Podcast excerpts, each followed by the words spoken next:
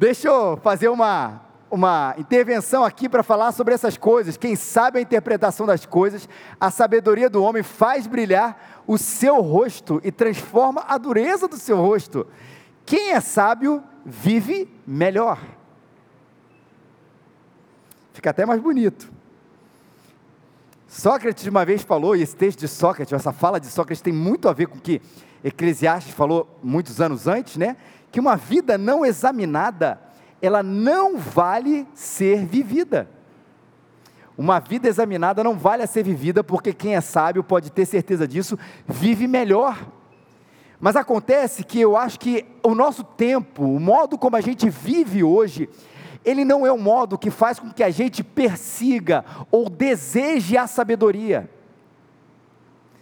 E eu sei que algumas coisas características dos nossos tempos, elas lutam para que a gente tenha essa vida reflexiva, tenha a nossa vida sendo examinada, porque dificilmente a gente faz uma coisa chamada exame de vida. No máximo a gente faz isso, quem é cristão, quem é crente, vai, tem um retiro onde às vezes em algum momento a gente pensa ali e faz uma pausa na nossa vida para refletir, mas o que normalmente faz é levar a vida com essa rapidez tão característica do nosso tempo. E um desses ismos que faz com que a gente viva uma vida não reflexiva, e isso é ruim, é o tal do imediatismo. Porque se a reflexão ela é fruto de tempo e não tem jeito, não adianta assim, me dá em três minutos, como é que eu posso refletir sobre a minha vida? Isso não vai acontecer. É profundidade, é tempo, é distância, é, é, cultivando alguma coisa que vai acontecendo na sua vida. O imediatismo ele é uma raiz que vai contra exatamente esse olhar de um aprofundamento. Se eu quero tudo para ontem, se eu quero tudo ser resolvido para ontem, a gente vai acabar nessa roda viva que a gente vindo perdendo muita coisa. E não adianta a gente querer cultivar a nossa vida como se fosse um edifício rápido a ser construído, quando na verdade, a, talvez a metáfora que melhor defina esse crescimento sempre são as metáforas agrárias. A gente pode até acelerar o crescimento de algumas coisas com algumas técnicas, alguns fertilizantes, alguma coisa assim, mas ainda assim, ninguém ainda inventou uma macieira express. Pega essa semente aqui, digital, tecnológica, joga ela numa terra absolutamente preparada, conta até 10 que a macieira surge. A coisa não acontece assim e a vida não acontece assim. A sabedoria, ela precisa ser cultivada com a reflexão que vem paulatinamente a respeito da nossa percepção sobre o tempo e sobre a vida e o nosso aprendizado diante das circunstâncias que a gente vive. O imediatismo não pode roubar da gente, mas tem roubado que é uma coisa que parece que não, não tem muito a ver com essa questão da não sabedoria, né? Mas é o próprio consumismo, outro ismo que tira a gente dessa vida de sabedoria, porque a gente se enche de coisas e não de virtudes. A gente se anestesia com comida, com viagem, com entretenimento. Coisas que a gente repete aqui várias vezes, você vai ver, a repetição ela é didática mesmo, que não são por si mesmas coisas ruins, mas acontece quando isso vira anestesia, quando isso vira objetivo, a gente colhe zero reflexão na nossa vida.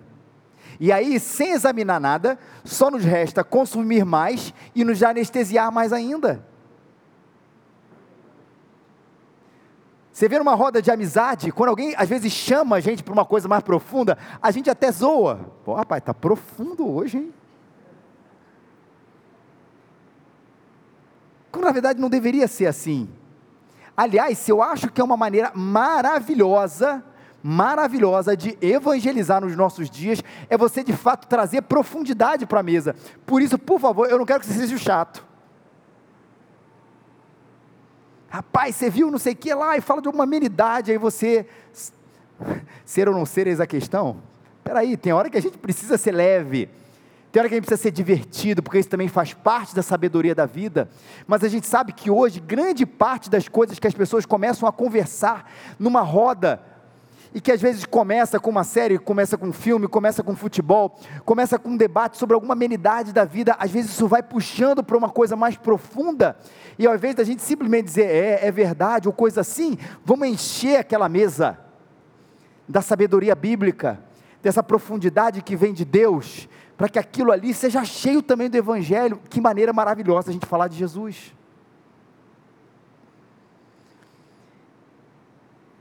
E essa sabedoria que faz brilhar o rosto, transforma a dureza do nosso rosto, apesar de falar que a sabedoria do homem, ela não é a sabedoria do homem porque ela, ela é fruto da reflexão do homem pelo homem, mas é fruto da reflexão do homem diante de Deus. Você já conhece esse versículo se você acompanha essa série ou você já viu isso aí na sua, na sua devocional, quando você lê o livro de Provérbios, que o princípio da sabedoria é o temor do Senhor, ou seja, a sabedoria da vida não é o homem tentando descobrir a vida, não é o homem olhando para dentro de si, característico do nosso tempo, mas é o homem saindo de si, olhando para o alto e recebendo ali as instruções, a vida, os conselhos, as verdades de como ele deve viver essa existência que Deus lhe deu de presente debaixo do sol. E é bacana que quem entende, que quem sabe a interpretação das coisas, quem vive com sabedoria, o rosto brilha. Existe um outro texto de Provérbios, que também é muito usado, muito falado quando vai falar sobre esse assunto, né? Que vai falar: a alegria do coração transparece no rosto. Nas versões mais antigas, né? A alegria do coração, ele formoseia o rosto. O coração angustiado oprime o espírito. O que é a relação de uma coisa com a outra? Peraí, o texto de Provérbios fala de alegria, o texto de, de Eclesiastes vai falar de sabedoria. Mas a grande verdade é que quando a gente tem sabedoria na vida, isso traz em diversos momentos na vida, uma vida da nossa vida, uma vida com mais sentido, e ela traz por diversos momentos uma vida mais alegre.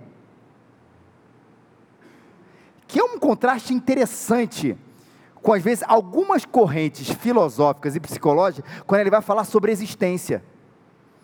Você parou? Eu fiz psicologia, eu lembro que tinha algumas correntes, eu falei assim, rapaz, eu não quero seguir, porque só tem gente deprimida. Que é o contrário do que a Bíblia fala, parece que quanto mais examina, se examina, quanto mais examina a vida, porque a conclusão muitas vezes é essa, e justamente Eclesiastes vai falar isso, a relação, a vida, a, a, a reflexão sem Deus e a reflexão com Deus, quando ela reflete a vida sem Deus, ela percebe caos, ela percebe absurdo, ela percebe inconsequências. E o que, que gera no ser humano? Quando ele recebe, percebe a vida e ele tira Deus da equação e percebe que existe o caos, que existe o sem sentido, que existe o nada, linguagens usadas por muitas dessas correntes filosóficas, ela resta ao ser humano realmente o desespero e tentar viver a vida de uma maneira um pouco mais divertida possível. Mas que coisa legal, né? A vida não faz sentido, ela é ruim, mas tenta se divertir amanhã. Gera um semblante pesado. Gera um semblante meio dark mesmo, obscuro. Mas quando eu vejo a vida, nas suas complexidades, nas suas dificuldades, mas eu tenho um relacionamento que me preenche em Cristo Jesus, meu relacionamento com Deus, de que eu vejo sentido na vida, de que nas tribulações eu sei que eu posso confiar em Deus, que eu consigo também discernir os meus próprios pecados, eu faço uma autoanálise, mas confiada na misericórdia e no perdão de Jesus, como a gente acabou de falar aqui no momento de confissão, de que eu sei, resgatando essa mensagem da semana passada, que tipo de mundo eu vivo, mas eu também sei da esperança que eu tenho para mim no futuro. Eu sei do amor que me une ao próximo, que eu conheço o final da história. Eu sei que eu não preciso de tudo para ser feliz, mas que meu tudo na verdade é Jesus Cristo e que eu tenho a oração como refúgio, prática para todos os dias, inclusive e especialmente também para os dias maus. E coisas que eu falei aqui, gente, e por favor, falar com você que já nasceu na igreja ou vive na igreja há muito tempo, a gente acha isso básico. Você não me falou nada de novo, Felipe. Isso é o dia a dia do cristão. Mas se tira essas coisas que fazem parte do nosso dia a dia, você vai ver que muitas vezes o que resta para a gente é o desespero. A gente se acostumou com isso aqui, que é um grande presente, essas certezas do nosso coração, que faz a gente viver a vida com sabedoria, como se fossem coisas simples, mas não são, gente São presentes que fazem com que a gente leve o nosso dia a dia de uma maneira muito mais sábia e muito mais feliz. Já pensou se amanhã você é cometido de uma tragédia terrível? E você simplesmente se sente sem chão, que é a experiência de muita gente, e você olha, você não tem para quem confiar, não tem o que fazer. É isso, uma tragédia daquela. A gente sabe que as tragédias são terríveis, elas vão gerar tristeza no nosso coração, mas eu posso dobrar meus joelhos, pedir força para Deus. Mas eu sei que no futuro, ainda que meu presente seja difícil, eu tenho esperança num Deus que cuida de mim, num Deus que é de restaurar todas as coisas, num Jesus que um dia vai enxugar dos meus olhos toda e qualquer lágrima. É diferente passar pela dificuldade com essas certezas, do que passar pela dificuldade com o desespero de não ter em quem confiar. Diante de uma tragédia, sem a sabedoria bíblica, tudo perdeu sentido. Diante de um problema, a gente ou perde o sentido ou começa a culpar tudo outro. A sabedoria também me leva a refletir a respeito dos meus próprios erros. A sabedoria fora do é, o casamento sem sabedoria, a gente já ah, deu errado, próximo. Calma. A gente tenta, a gente vê o que pode mudar, o que pode melhorar. A gente vê, busca em Deus a solução para tudo isso. Há sabedoria para a gente passar por dessas coisas, porque sem a sabedoria bíblica não há fé, não há esperança e não há amor. A vida se esvai e é por isso que eu preciso dessas armas santas todos os dias. E eu sei que o difícil é a gente encarnar essa sabedoria. Porque às vezes o que eu me enxergo muito mais não é como um sábio, eu me enxergo mais como um tolo, porque a Bíblia fala isso. Ela, ela faz a figura do sábio e ela faz a figura do tolo. Provérbios e Eclesiastes trabalham isso. O sábio teme, desvia-se do mal, o tolo se encoleriza e se dá por seguro. Os lábios do tolo eles entram na contenda, sua boca brada por açoite. A coroa dos sábios é a sua riqueza, a estultícia dos, dos tolos é só estultícia. Os sábios entesouram a sabedoria, mas a boca do tolo aproxima da ruína. O tolo cruza as mãos e come a sua própria carne. Nas palavras da boca do sábio há favor, porém os lábios do tolo devoram. Para o tolo, o cometer desordem é divertimento, mas para o homem entendido é ter sabedoria. Os lábios do justo apacentam a muitos, mas os tolos morrem por falta de entendimento. Como o cão torna o seu vômito, assim também o tolo repete a sua própria estutícia. Tem gente que, que, fica nessa, na sua própria idiotice, na sua própria tolice a vida inteira e não consegue progredir, não consegue crescer, não consegue ter sabedoria. Porque o tolo não tem prazer na sabedoria mas só em que se manifeste aquilo que agrada o seu coração. Esse eu acho que é central aqui. O tolo só quer aquilo que agrada. O sábio se enche de sabedoria, e se encher de sabedoria muitas vezes é ir de contra aquilo que me agrada, mas aquilo que é certo, aquilo que é justo, aquilo que é respeitável, aquilo que vem de Deus. Que naquele primeiro momento não me parece a coisa mais prazerosa, mais interessante, mais bacana a ser feita, mas ainda assim é aquilo que é mais sábio, é o melhor. Tem visto o homem que é sábio aos seus próprios olhos? Pode-se esperar mais do tolo do que ele. Só existe o pior do que o tolo, o que se acha mais sábio, o que se acha sábio aos seus próprios olhos, sem buscar sabedoria do alto. Gente, tentando aplicar isso aqui, o que é essa vida cheia de sabedoria, que formuseia o rosto, para a gente entrar na relação aí com o rei, que tanto fala aqui, Tentaria aplicar de duas maneiras aqui para vocês. Primeiro, acho que na aplicação contemporânea a sabedoria tem muito a ver, olhando o tempo em que a gente vive, em saber estar contente em toda e qualquer situação. Um homem sábio, uma mulher sábia, gente sábia, sabe estar incontente em toda e qualquer situação. Nós vivemos numa, numa geração cheia de coisas.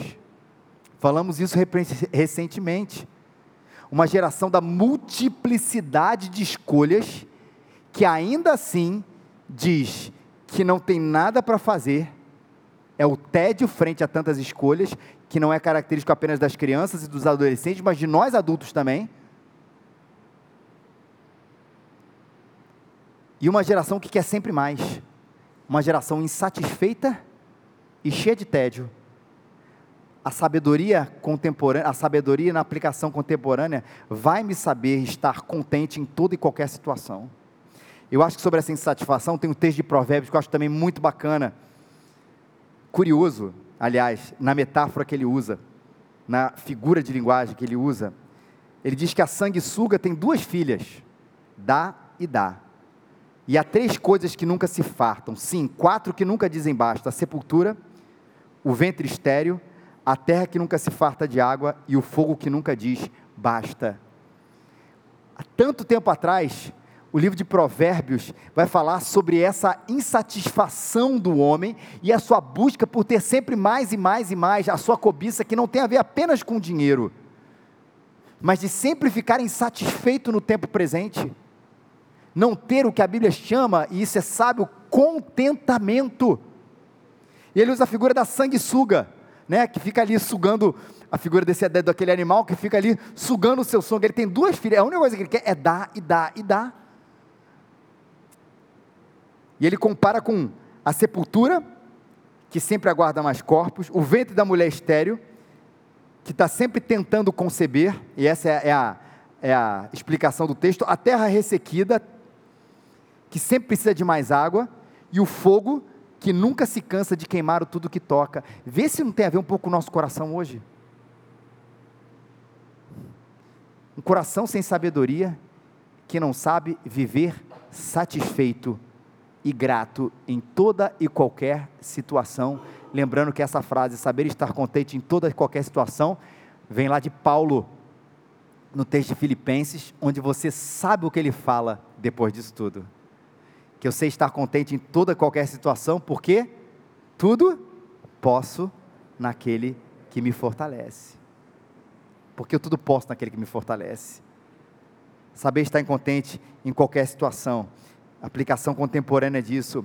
E acho também que a gente precisa, nessa sabedoria bíblica, lidar numa vida que às vezes a gente reflete sobre ela, lidar com o passado, com o presente e com o futuro.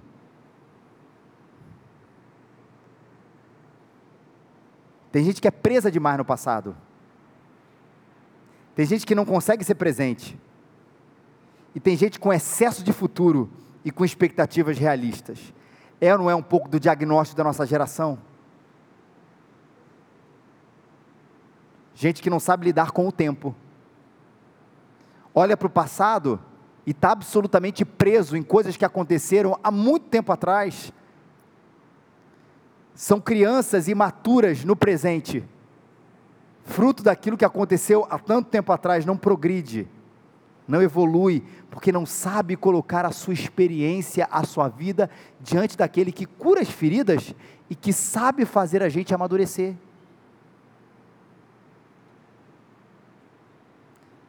Gente que não sabe lidar com o futuro, porque ou tem expectativas absolutamente irreais, ou porque está sempre esperando uma realidade futura para ser feliz, para desfrutar, ou coisa parecida, e não sabe aproveitar esse presente e de estar presente ali, para desfrutar a vida com muito mais sabedoria. Se a gente conseguisse ser contente e lidar com a dinâmica da vida do tempo, com as feridas do passado, com o nosso presente, com o nosso futuro, veja, característica da nossa geração. Eu falei, estou aplicando essa ideia da sabedoria no nosso, no nosso dia a gente não seria muito mais feliz?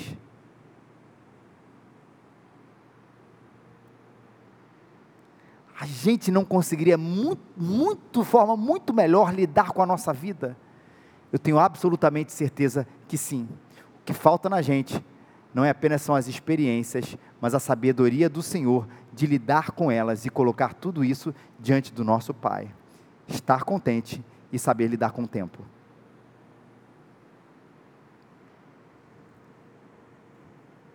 Mas a gente está sujeito a ambientes externos, gente. A gente pode ter toda a sabedoria do mundo, mas mesmo assim, nós não somos gente apolítica.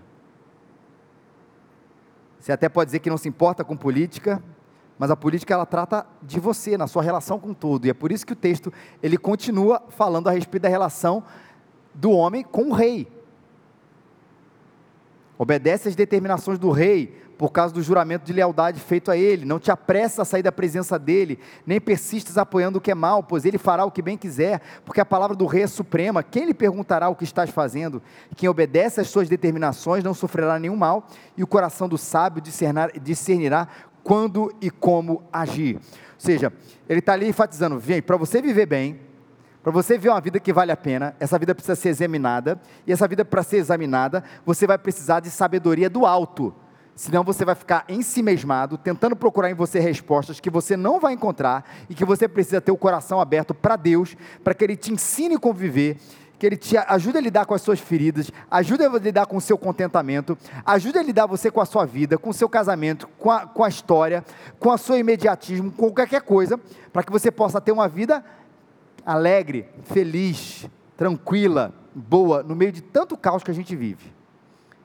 Só que ainda que você lide com esse ambiente interno, fruto da sua reflexão diante da vida, você está num ambiente externo e você vai ter que lidar com autoridade o tempo inteiro. A nossa opção, na verdade, porque ela é bíblica, não é opção, apesar de dizer o meu reino não é desse mundo, Jesus disse isso, isso não quer dizer que no momento que nós conhecemos a Cristo, nós fomos tirados desse mundo, no sentido de que nós não obedecemos a nada que existe por aí. A gente lida com coisas que gente que conhece a Deus, gente que não conhece a Deus, lida.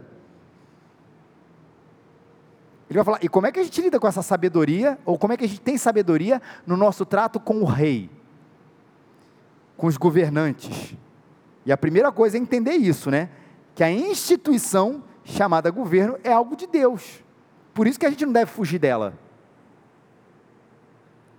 Por isso que essa opção monástica, né, de sair desse mundo e viver num universo, num mundo paralelo, que alguns cristãos tentaram viver ao longo dos, da história da igreja, nunca funcionou. Primeiro, porque do ponto de vista é, da nossa própria moralidade, a gente não é chamado para viver fora, tentando viver ali num casulo, para que a gente não seja contaminado desse mundo. Não é isso. A gente é chamado para ser como ovelhas no meio dos lobos. É sal da terra, eu preciso estar na terra, é luz do mundo, eu preciso estar no mundo nesse sentido, claro que com outros valores, mas também no sentido que eu estou ali sujeito aos governos, aos desgovernos, aos bons governos, aos maus governos, mas eu preciso estar colocado ali até para fazer diferença, porque até a própria instituição chamada governo veio algo de Deus. É algo de Deus. E eu não estou dizendo, por favor, que esse governo ou qualquer outro governo seja enviado diretamente dos céus. E esse é um ponto importante. Porque isso já causou, tem causado muitos e muitos e muitos e muitos e muitos problemas. Quem está lá precisa ter uma obediência irrestrita, porque afinal foi colocado sobre ele a autoridade de nos governar. Não é assim. Não dá para endeusar ninguém. Só Jesus. Isso é fundamental nos nossos dias, até para a nossa postura diante do voto. Que eu costumo dizer que eu acho que a gente tem que ter uma postura sempre desconfiada. Você pode discordar de mim nisso, mas nunca vote feliz. Não é que você tem que fazer, pô, me chamou em outubro, tem que ir lá, não é isso. Escolha, conceito, mas não vota aquela assim, agora vai mudar. Faz isso não. Se você fizer, não conta para ninguém. Fica um dia assim, você votou nele, né? Você votou nela, né? Tava todo felizinho, olha o que deu. Porque vai dar. Vai dar essa treta. Por isso que eu acho que é a postura desconfiada. Justamente porque ninguém ali pode representar Deus diretamente. Então dá para ter desconfiança menos amor a quem é eleito em qualquer cargo. Mas como Romanos capítulo 13 nos ensina, esse texto de Eclesiastes é um eco muito bacana, o texto de Romanos é um eco muito bacana desse texto de Eclesiastes, depois você lê Romanos 13. Deus instituiu o governo. Para quê? Para o nosso bem e para refrear e punir o mal. E veja, a gente fala governo, a gente no Brasil pensa presidente, não é isso? Mas a ideia aqui de governo, de autoridade, são as variadas instâncias que cuidam ou que têm algum tipo de autoridade civil sobre a gente. Porque só não é um cargo, são vários cargos. E por que Deus colocou tudo isso? Porque Ele queria, para o nosso próprio bem, refrear e punir o mal. E semana passada eu inclusive falei que nenhuma lei humana seria capaz de, por exemplo, acabar, usei esse exemplo mesmo, com a cobiça. Há um limite na lei humana. Não existe decreto nenhum de qualquer instância governamental que vai falar assim: a partir de semana que vem está acabado ou está proibida a cobiça no Brasil. Você pode escrever isso, você pode aprovar essa lei, que ela é absolutamente inócua, que trata do imaterial, trata do coração do homem, coisas que a autoridade humana nenhuma pode resolver. Mas o que a lei humana pode fazer, e por isso é importante que ela esteja lá, e as autoridades são exemplos disso, né, ou deveriam ser exemplos disso, são constituídas aí por isso, é punir aquele que faz alguma coisa que tem a ver com o que a gente entende como verdade, como bom, como mal, e tem um caráter pedagógico, na medida que, mesmo que eu queira, eu, temendo o que pode acontecer comigo, eu me refreio de fazer aquilo que eu gostaria.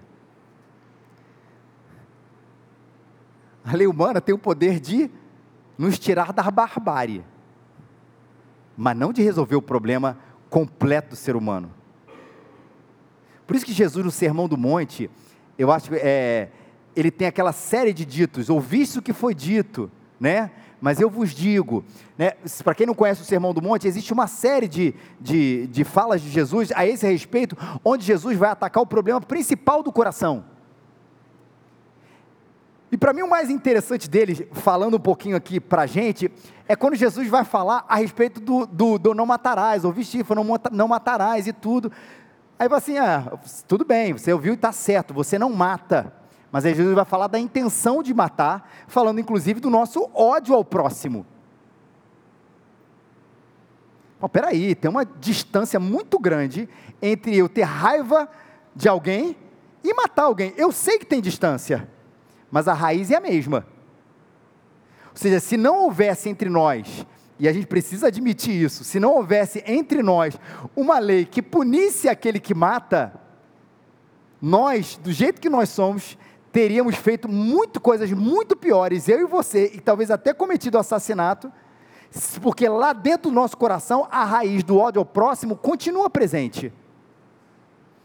Mas ainda bem que o Senhor traz aqui a, a, a lei humana, os nossos governantes, para que ele tenha esse caráter pedagógico, inclusive dizer assim: rapaz, é melhor não fazer isso. Porque se eu matar, eu posso ser preso, pode acontecer X, Y, Z, um monte de coisa comigo. Então, ainda que eu tenha esse desejo, eu reprimo, eu digo, eu não vou dar vazão a esse negócio por causa da lei humana, que não resolveu o meu problema principal.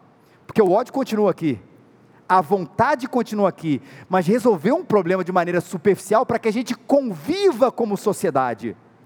E isso, gente, não é um ideal sociológico apenas, é um ideal cristão para que a gente conviva melhor em sociedade. Por isso que as leis são importantes e por isso que o governo é importante, para que a gente conviva também de maneira positiva, inclusive a educação também, para que ela consiga conscientizar a gente a respeito de certas coisas. Mas repito, até para isso há um limite. Kaiser diz, né, o propósito do governo, comentando esse texto, é a reta administração da justiça quando governantes e juízes executam esse mandato divino, tanto eles como seu povo são abençoados por Deus, e muita aflição presente do ser humano é, olha a palavra, minorada. Boas leis, bons governantes e boa gente para aplicar, ajuda a gente a viver melhor. Verdade ou mentira, gente? Claro que sim. E é por isso que a gente precisa viver não na anarquia, porque somos cristãos, temos um outro rei, esse era um problema no primeiro século, alguns achavam isso, somos cristãos, temos um rei, a gente não precisa obedecer aos governos que eram muito piores do que os governos contemporâneos, e a Bíblia diz, sim, obedeça, não é anarquia, mas também não é apoio incondicional. Obedece às determinações do rei por causa do juramento de lealdade feito diante de Deus. Não te apressa a sair da presença dele, nem persistas apoiando o que é mal, pois ele fará bem o que quiser. Lembrando que o texto aqui, gente, não é de uma democracia. Democracia está longe aqui do texto eclesiástico. A gente tinha ali era uma monarquia onde o rei era a sua própria lei. Agora você imagina o que era desobedecer aquele próprio rei. E o texto ainda diz para a gente: olha, para a gente é, obedecer as determinações, mas não persistir apoiando o que é mal. O que, que a gente chama isso aqui? De uma obediência crítica. E limitada também. Limitada porque no momento em que a lei determina que eu faça alguma coisa, que vai contra, diretamente contra o Evangelho, você pode ter certeza disso, consenso entre qualquer cristão, a gente desobedece. Mas antes de você achar que tudo é, é não use essa palavra para justificar sua desobediência civil, por favor. É aquilo que vai diretamente contra o Evangelho. Não obedece. Exemplo clássico das parteiras lá, né, no Antigo Testamento era patado para matar as criancinhas. Elas não mataram, desobedeceram o faraó, porque entenderam que existia uma coisa maior do que a lei humana, que é a lei divina, a gente não obedece, e ponto final. Quando os apóstolos lá foram instalados, oh, tudo bem, eu vou tirar vocês da prisão, mas vocês, por favor, parem de falar de Jesus. O que eles fizeram, nós vamos continuar falando de Jesus, porque nós não podemos deixar de falar daquilo que vimos e ouvimos. Por isso que contrabando é pecado mas contrabando de Bíblia em lugar que não permite que a Bíblia ela possa ir, não é pecado, gente. Não tem o livro do contrabandista de Deus? E tem mesmo, gente. Mas é isso, gente. Não, ó, rapaz, não posso chegar na Coreia do Norte lá, ó, Romanos 13, texto de falou para obedecer aquele rei maravilhoso que tem lá. Não, aquele ali a gente desobedece. E se fosse aqui, a gente desobedeceria de qualquer forma, porque a gente vai louvar o nome de Jesus, vai evangelizar, vai falar dele, vai distribuir Bíblia onde for. Mesmo que as autoridades ali constituídas mandem a gente não fazer isso, porque a desobediência civil está claríssima num princípio direto do Evangelho. Mas não usa isso aqui para sua consciência. Ah, rapaz, não vou nem pagar imposto dízimo, eu vou dar para a igreja. Porque a Bíblia fala, dá a César, Jesus disse, dá a César o que é de César. O imposto de César também era muito ruim, gente, mas ele pagava. Obediência crítica. E olha, obediência, isso que é um dado importante, por que a gente obedece também? Porque eles foram constituídos ali para punir o mal e para o nosso próprio bem. Eu sei que é teoricamente, mas é verdadeiramente colocável ali. Por isso que a gente obedece pelo bem comum. Obedecer às leis é um ato de amor ao próximo. E às vezes não enxerga dessa maneira. Ou a gente enxerga quando vai em outro país. Eu sei que isso mudou muito, graças a Deus. Mas brasileiro tinha aquela, eu espero que tenha mudado, aquela fama maravilhosa de furar fila. Não é? Por que a gente obedece a lei ou obedece moral próxima? Apesar de não ter uma lei, não fure, não furar as filas, a gente sabe que isso é o bem comum, pagar imposto, respeitar, e tudo que às vezes as leis fazem para a gente poder conviver nos nossos negócios, na nossa convivência social, no micro, né? no micro, o que chamo de micro aqui é o condomínio do seu prédio. Onde assim o vizinho faz festa, a convenção está dizendo lá, nessa lei do silêncio, diz lá, vamos lá, 10 horas da noite tem que parar a barulheira. Aí é, sua, é seu aniversário. O que, que você acha? Pô, meu irmão, peraí, né? Meu aniversário, não é todo dia que eu faço 40 anos, 50 anos. Aí você bota aquela música alta, você pede desculpa, mas pô, afinal é você. Você é exceção. Aí tem um dia que você está querendo se concentrar, é o último dia para você entregar um trabalho, um prazo, um documento, e alguém resolve fazer um negócio, e você assim, que absurdo. A gente é assim. A gente dirige todo errado aqui no Brasil, não vou falar Rio de Janeiro não, mas no Brasil. Aí vai para a Alemanha. Aí você dirige lá e fala assim, isso aqui é país. Tudo civilizado. Mas você chega no seu país e você não reproduz aquele comportamento. Vou tentar explicar por quê. Na década de 90, isso é uma coisa que melhorou muito no Brasil.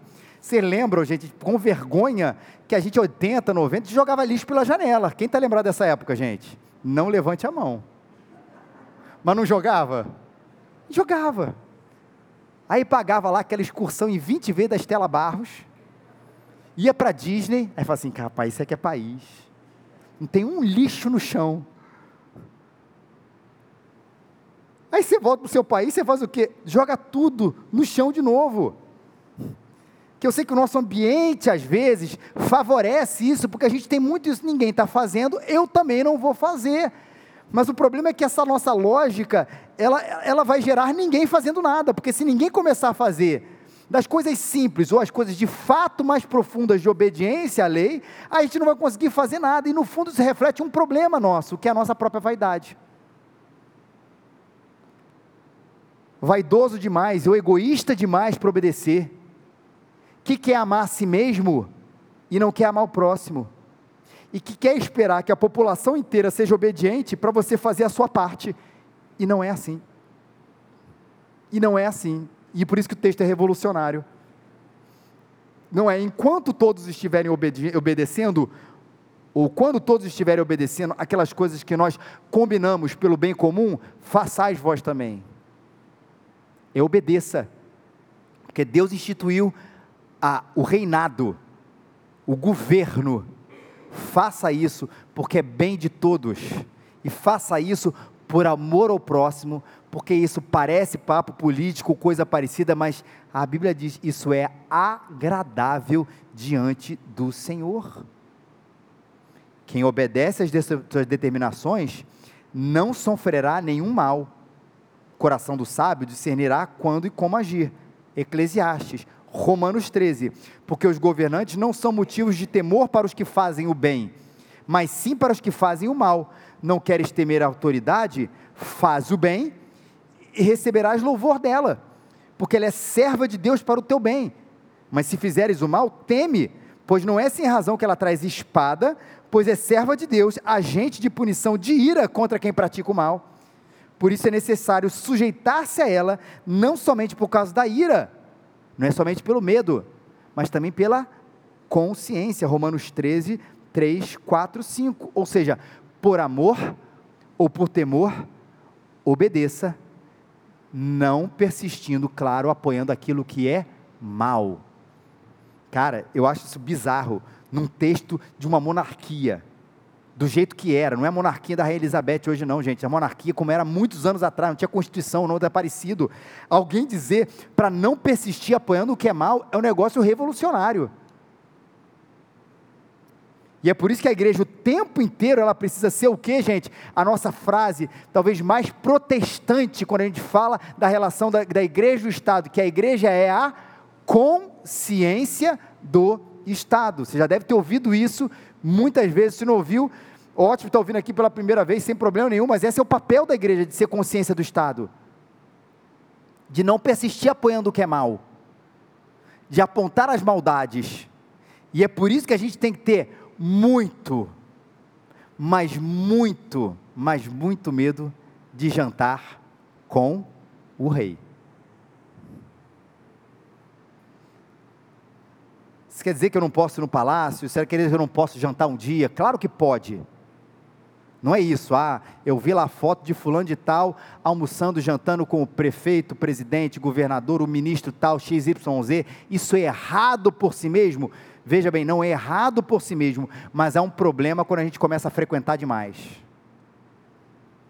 Porque no momento que a gente começa a frequentar demais, está ali muito presente no jantar, a paz, a gente começa a ficar seduzido por aquele negócio, seduzido pelo ambiente, seduzido pela comida, seduzido por aquela janta, e a gente, ao invés de se tratar como consciência, a gente acaba se coadunando, apoiando aquilo que a gente vai falar, não, veja bem, não é bem assim, mas que a gente, com um papel mais destacado nesse sentido, a gente consegue olhar para lá e dizer assim: está errado, sem ter o coração comprado pelas finas iguarias do rei. A igreja é o povo de Deus é a consciência do estado. A minha sabedoria, diante das, da vida e diante do governo, mas ele continua dizendo que há um descontrole meu sobre toda e qualquer circunstância, está nos versículos finais. Porque para todo propósito há tempo e o modo certo de agir, pois a dor do homem pesa sobre ele. Visto que não sabe o que vai acontecer, quem lhe dirá o que vai acontecer? Ninguém tem domínio sobre o próprio espírito para controlá-lo, tampouco tem poder sobre o dia da morte, nem para escapar da guerra, nem mesmo a maldade livrará os que se entregam a ela. Por isso, tudo observei e dediquei o coração a refletir sobre tudo que se faz debaixo do sol. Há épocas em que o homem tem domínio sobre outro homem para arruiná-lo. Reflete sobre a vida, obedeça criticamente às autoridades, mas existe sempre o inesperado. E por isso a sabedoria é tão importante. Porque lidar com o inesperado versículos 7 e 8, ele lidar com a maldade também, que há épocas em que o homem tem domínio sobre o outro, vai fazer com que a gente veja aí, vendo isso com sabedoria, vai fazer com que a gente viva também uma vida mais tranquila. Porque você pode programar a sua vida, deve. O coração do homem pode fazer planos, mas a gente sabe que a resposta certa vem dos lábios do Senhor. E a gente sabe que nem todo planejamento, que é importante, gente, por favor, você não achar que a vida é, é, é sem planejamento coisa parecida. Calcule as suas despesas, calcule a sua vida, meça e examine o seu futuro. Um dia todos nós vamos envelhecer. Você vai ter que lidar com o seu físico, com as suas finanças, com o seu hobby, com a aposentadoria. Pensa nisso sempre. E planeje. Mas nesse caminho, todos nós vamos lidar com o inesperado. A gente achava que coisa tal ia acontecer, oh, eu vou fazer isso, isso, isso vai acontecer, isso ou provavelmente vai acontecer, se de repente é alguma coisa que muda radicalmente esse negócio, radicalmente.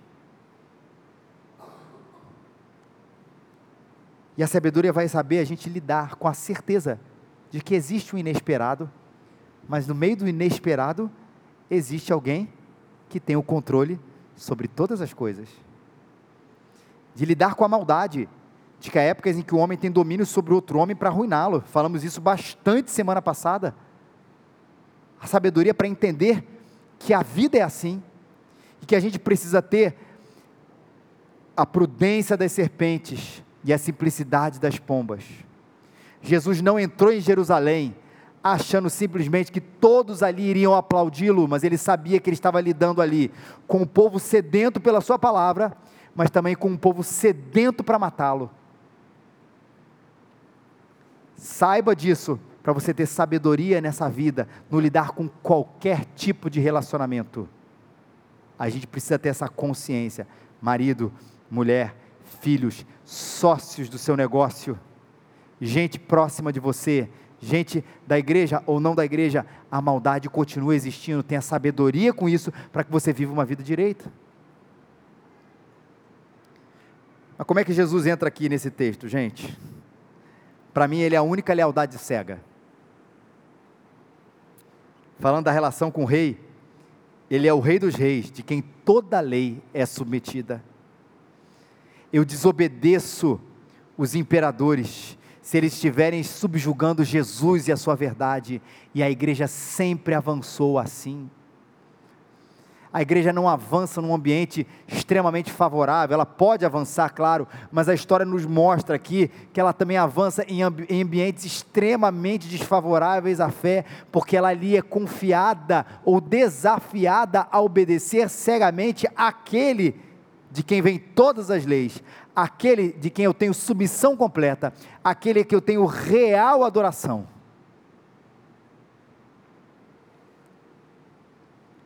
E aquele que é a minha sabedoria. Jesus é a encarnação da sabedoria.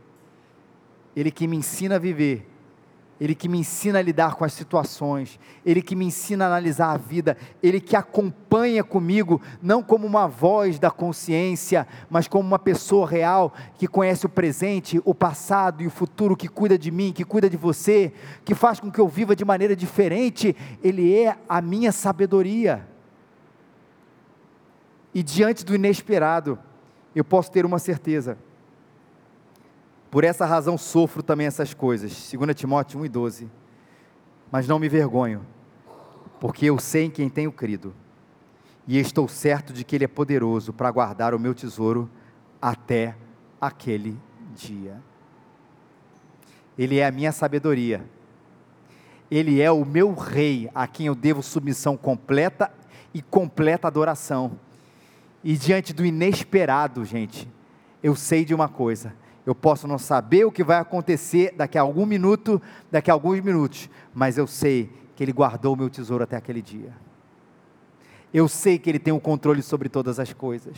Eu sei que Ele não vai me deixar desamparado. Eu sei que Ele guarda a minha vida, mesmo diante daquilo que me parece inexplicável. Ele me ama, tem o controle e com Ele eu estarei na eternidade. Louvado seja o nome do nosso Senhor Jesus Cristo.